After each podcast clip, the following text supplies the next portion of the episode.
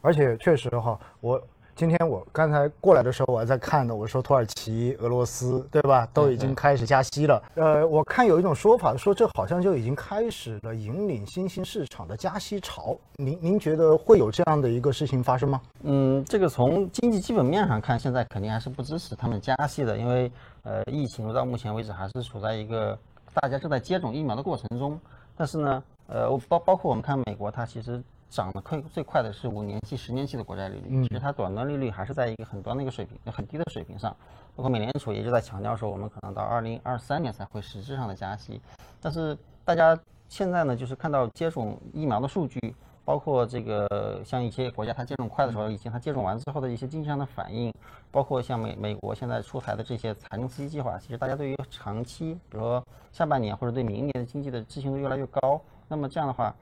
资金确实会有回流美国的这样的一个压力，嗯啊，对于这些新兴市场来说，或者本身国经济基本面不是很强的国家来说，确实是面临着这样一个经济不是很强，同时我又要要加息来控制汇率风险的这样一个，就是两难啊，相当于两难的一个局面。对，其实这还是取决于他们本身经济不够强，如果经济够强的话，相对而言，它自主的这一个政策的。这个出台可能就会更有底气一些。对对对。其实我觉得我们国家应该说，从去年下半年就开始收紧流动性，在某种程度上面就已经留出了足够的政策空间了，对吧？所以游刃有余，应该算是对吧？是是是。好，那这个问题我们聊完之后呢，其实我也想问一下沙伟总哈，因为很多人呢，尤其是基民们。嗯，在这个周末，我们看到有第三方的网络平台，然后出台了相关的数据，就是说，呃，基金投资者的一个盈利数据。嗯，然后呢，周末就被刷屏了，说什么呢？说很多有名的基金一年赚了百分之一百二十，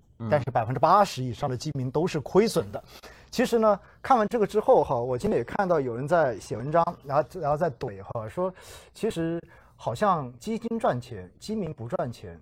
在历史上面都是一个常态的事情，就是很多的投资者总是在高位的时候才开始追逐进场，嗯，但是呢，在高位进去之后，那么未来整个市场下调的风险肯定是会变得更大的，对不对？但是呢，我们也看到哈，虽然基民们感觉非常不好，但实际上我看了一下，从过年之后到现在，然后整个中信一级行业的一个涨跌幅啊。我会发现，其实它分化还是蛮严重的。对对，因为涨得最多的，你像钢铁，嗯，涨幅超过百分之二十二，但是跌的最多的，我看食品饮料，它的跌幅也超过百分之二十，也就一首一尾，仅仅一个月的时间，就差了百分之四十。嗯，所以呢，在很多时候也有人讲，这其实就是一个风格切换的过程。哎，您怎么看这个问题？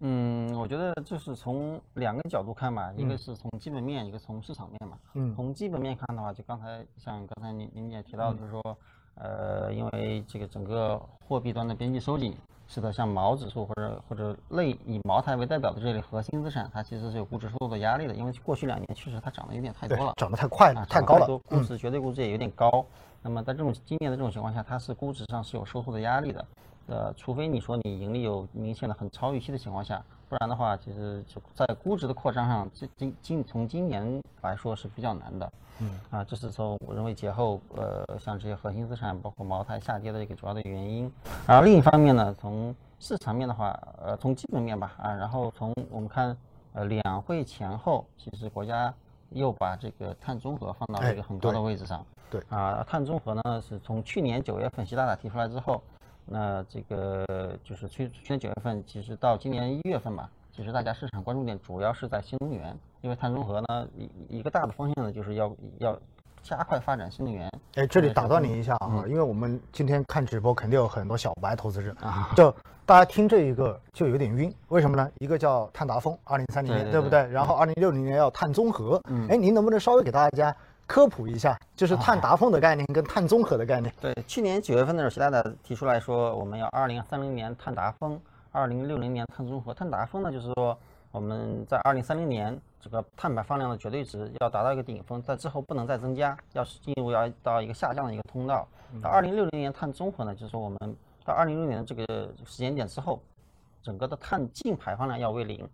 啊，就是我们不能在，我们也可以有少量的碳排放，但是也要通过其他的一些方式，包括碳捕捉，包括种更多的树啊，各种方式来实现这个呃碳排放净排放为零啊。这对于我们很多行业来说，还是有很大的一个不同，就是碳达峰和碳中和。嗯，其实碳达峰说白了，就是因为我们现在在发展，对，所以发展的过程中间，你肯定会要更多的这种消耗，然后消耗之后，你就要排放碳碳，对吧？对对对。排放之后的话，也就意味着在前期我还是要保证我的一个发展，所以二零三零年我就随着我的发展到达一个顶峰，然后这个顶峰是我设定的峰值，嗯，以后就再也不能超过这个值了。是的。然后慢慢的随着我们的经济发展、高质量的发展，通过各种方式。减排也好，或者是说，就像您说的种树也好，对吧？新能源的推广也好，慢慢的随着我们的经济发展，经济继续往上，但是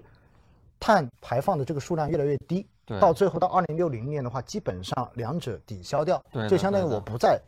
像不再净排放了。对，所以这一点确实一说起来，对于新能源，对于未来的这一个。影响真的蛮大的啊！是的，是的，对我们很多产业会发生，会产生很深刻、很长远的影响。所以，所以您觉得就是年后是不是就是这个风格切？刚才我们聊到了风格切换嘛，嗯，是不是这个中间就是有很大一部分也受到了碳综合这个概念的这种推动？嗯，这个还是影响还是很直接的，因为去年九月份，嗯，我们主席提出来说要碳碳碳碳碳综合之后呢，大家关注点其实先是放在新能源上，嗯啊，因为新能源这个是最好理解的，我们未来火电要。逐步的，就是让它到期之后，比如说折折旧到期之后就要退出，然后全部用风光来，或者这种清洁能源来替代。这是风电，这是一个很大的一个需求。光伏对吧？风电、光伏、水电这些清洁能源啊，它的需求会有一个很大的增长。所以大家去年九月份之后，其实我们看到新能源，包括新能源车是有一个很大的一个涨幅。嗯。那么到今年之后呢，确实这些涨涨完之后呢，也觉得估值有点高，所以可能有些呢也是被大家定义为核心资产，和茅台有点类似。所以年后春节之后呢，也出现了一些回调。然后另外一方面呢，去年其实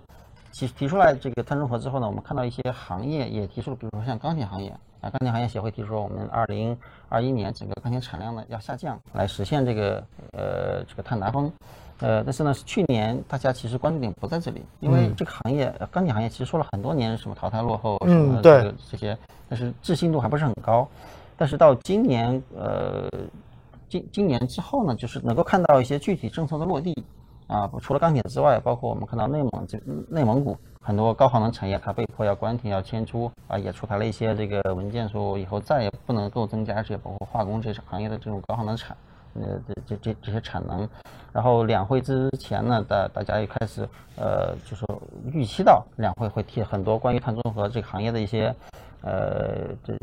的的的一些讨论，嗯，然后两会之后呢，也会把我们这个呃碳中和的任务进行分解，分解到各个省、各个行业。所以像钢铁行业呢，其实是国内呃这个碳排放量可能除了电力之外最大的行业之一，所以它一定是会首当其冲，会有很多的政策密集的出台，然后来让这个行业来来保证这个行业在未来的二零三零年之前，嗯，可能在二零二五或者二零二六之比较早的实现一个碳达峰。啊，所以大家关注点就放到了这边，哎，那是呃，那表现会比较好。明白了，这个逻辑关注点放在这边是不是这么一个逻辑？因为我刚才听您说，它其实钢铁行业是为了要达到碳达峰，可能会要减产或者限产。对，那限产是不是就意味着其实留下来的这一些未来它的供给可能会变少？主要就是大家预期产能会减少，然后本来本来今年经济情况还是比较好的，需求正常情况也还正常情况下应该还是有个位数的增长。对，这样的话就会供需缺口会扩大。哦，所以它叫价格增长，价格有可能也涨，然后盈利有可能涨。哦，它是背后这个逻辑。是的，是的。因为确实一开始我们理解的话，是因为全本身我们看到从去年年底到今年年头，其实全球的大宗商品嗯都在涨。涨得很厉害。对，那大家一般的解读呢，是因为全球因为这个疫苗的推广，是的，是的，然后经济复苏的预期变得越来越大。嗯，那既然你经济要复苏，你要复工，那肯定对原材料的需求会变得更大一些。是的，所以大家一开始理解可能都是这一块，其实现在就相当于是两者叠加起来了。嗯，是的，在这个钢材上面，这个对于不同的周期商品来说是它的含义是不一样的，因为呃，像钢铁、像铝啊这些，基本上就是国内定价。啊，因为它的需求可能全球的需求一半都在国内，而像铜，包括像一些其他的金属呢，包括油，其他其实它的定价权还是在海外。我们可能像铜多一点，也就占三四十的一个三十多的一个需求占比，油的话可能更少一些。嗯，这样的话，呃，海外复苏对它的这个弹性会，这个需求的拉动会更大。嗯，而钢铁呢，包括特别是些黑色金属。这个定价权全部是在国内的，它完全是受国内的一些政策、国内的需求这些影响。那么国内的这个碳中和之后，碳中和的这个的背景下，要求钢铁行业产量下降，这样的一个硬约束下，其实大家对于今年的这个供需就是有更强的信心。嗯啊，我们看包括期货市场，包括商品市场也都有一些正面的反应，价差确实在扩大，所以大家就开始关注这。从另一方面，可能也跟市场面有关系，因为毛指数在跌。对对对，我是很多人需要说，就钱对吧？钱往哪个方向去，对吧？啊，这个时候一看。那些好像前几年也没怎么涨过，对吧？又很便宜，是的，是的啊，也很低，所以就是相当于真的是各种因素刚好在这个节点凑在一起，然后呢，给资金找了一个流入的借口，然后就把它的这个市场也顺带着就推起来了。是的，可以这样理解吧？我我是这样理解的。啊，明白。其实这里哈，我觉得邵毅总就讲到了大家特别关心的，因为。在过去两年哈，基本上大家谈的都是核心资核心资产嘛，是，其实就是刚才您说到的那几个，因为我看了一下年后跌的最多的三个行业，排在第一的食品饮料，对，第二的医药，嗯，第三就是新能源，是的，对吧？这一 看买的最多的，对，这一看都是过去这一两年买的最多的，炒了一波又一波的，对不对？所以大家估值确实都高。你像新能源，就像您说的一样，其实从碳中和、碳达峰概念来说，这应该还是很好概念的。但是受益最大的，对，确定性最高的。但是确实它之前还是有点高，所以呢，一跌的时候它就一起往下再跌了，已经提前涨了一个季度了。哎，对，